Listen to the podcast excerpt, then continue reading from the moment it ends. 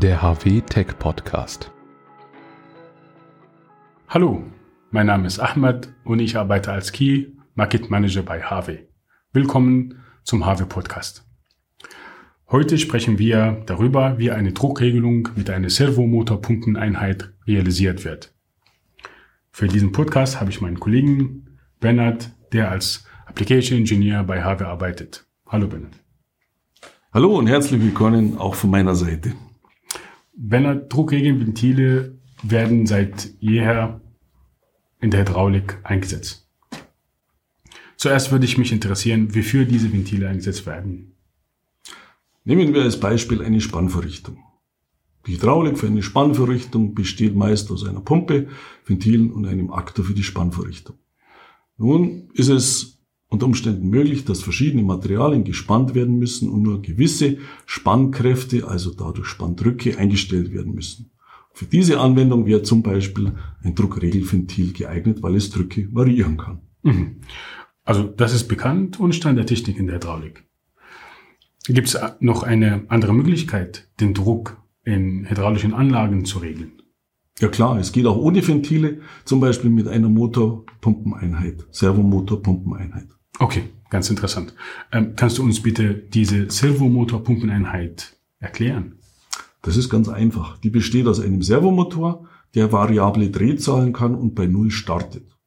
Der Motor treibt dann eine Pumpe an mit einem konstanten Fördervolumen und durch die variable Drehzahl ergibt sich dann ein variabler Volumenstrom. Je mehr Drehzahl, desto mehr Volumenstrom und umgekehrt. Mhm.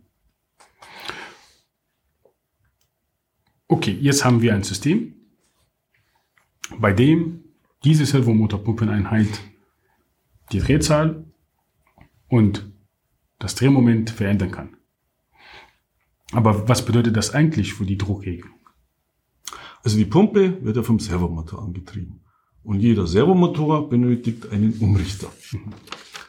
Und nehmen wir jetzt mal an, dass die Motorsteuerung von dem Drucksensor ein Signal bekommt, dass der Druck zu hoch ist. Dann regelt also die Pumpe über den Motor und den Umrichter die Drehzahl herunter, das Fördervolumen sinkt und der Druck fällt. Genauso andersherum ist der Druck zu niedrig, steigt die Drehzahl, das Fördervolumen und damit der Druck. Und wie kann man die Begrenzung von Druck in ein System regeln? Gut, gute Frage, Ahmed. Ähm, das geht auch ganz einfach über eine einfache Beziehung zwischen dem Umrichter, dem Motor und der Pumpe. Mhm. Heißt, wenn ich einen Strom vom Umrichter auf den Motor schicke, je höher der Strom vom Umrichter zum Motor, desto höher das Moment des Motors und je höher das Moment des Motors, desto größer der Druck. Begrenze ich also den Strom, begrenze ich damit auch den maximal möglichen Druck im System. Druckbegrenzung. Okay, also ich habe jetzt verstanden, ähm, die Beziehung ist Strom, Drehmoment, Druck. Aber wie wird ähm, tatsächlich in der Praxis den Druck geregelt? Gibt es dann Beispiele dafür? Ja, bleiben wir bei dem Spannmodul von eben. Hier wird die Druckbegrenzung dadurch realisiert, dass wir den Strom am Motor begrenzen. Und die Druckregelung findet über die Drehzahländerung der Motorpumpeneinheit statt. Sehr schön. Ähm, und welche Vorteile hat ähm, die Druckregelung durch eine Servomotorpumpeneinheit? Da gibt es viele Vorteile, äh, große Vorteile.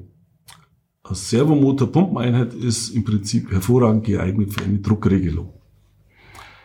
Ähm, warum? Weil die Einheit eben gerade so viel Volumenstrom und Druck bereitstellt, wie das System im Augenblick benötigt. Hm. Zusätzlich habe ich keine Ventile, was heißt, dass die hydraulischen Verluste sehr, sehr gering sind.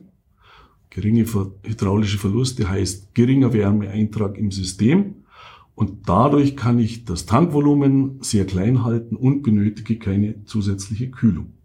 Hinzu kommt dann noch, dass das variable, drehzahlvariable System einer Servomotorpumpeneinheit wesentlich leiser ist und weniger Geräuschemission hat als ein System, das bei konstanter Drehzahl läuft. Sehr interessant.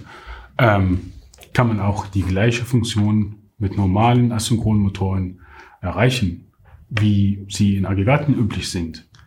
Leider nein, dafür ist der Asynchronmotor viel zu wenig dynamisch. Der schafft es nicht, die Drehzahländerung in dieser kurzen Zeit zu realisieren. Mhm. Sehr gut. Also wir haben nun gehört, wie ein Servomotor Pumpenaggregat funktioniert. Zum besseren Verständnis kannst du mir Anwendungsbeispiele nennen, bitte. Ja, zum Beispiel gibt es in hydraulischen Pressen beziehungsweise im speziellen in Abkantpressen ähm, ganz hervorragende Anwendungen für diese Servomotorpumpeneinheit. Diesen Anwendungen wird Blech gebogen. Blech unterschiedlicher Dicke und Größe. Dafür benötige ich unterschiedliche Drücke. Und diese Druckvariation wird mit der Servomotor-Pumpeneinheit realisiert. Und hier sparen wir sogar ein proportional Druckventil ein. Mhm. Eine zweite Anwendung sind dann noch die Spritzgussmaschinen.